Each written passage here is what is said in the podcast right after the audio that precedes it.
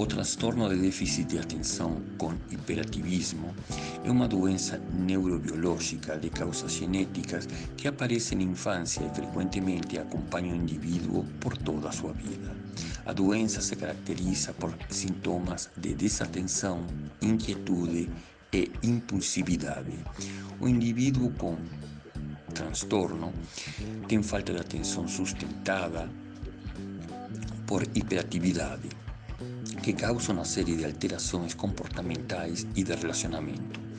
Pode gerar ainda graves consequências caso não seja detectado e tratado precocemente entre os 6 e 12 anos de idade.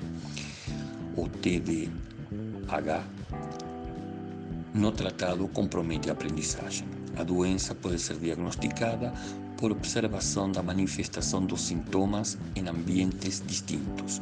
A desatenção em casa e na escola, por exemplo, é um dos sintomas. Existem casos mais leves da doença que eventualmente podem ser contornados apenas com medidas pedagógicas e há os mais graves que exigem tratamento medicamentoso.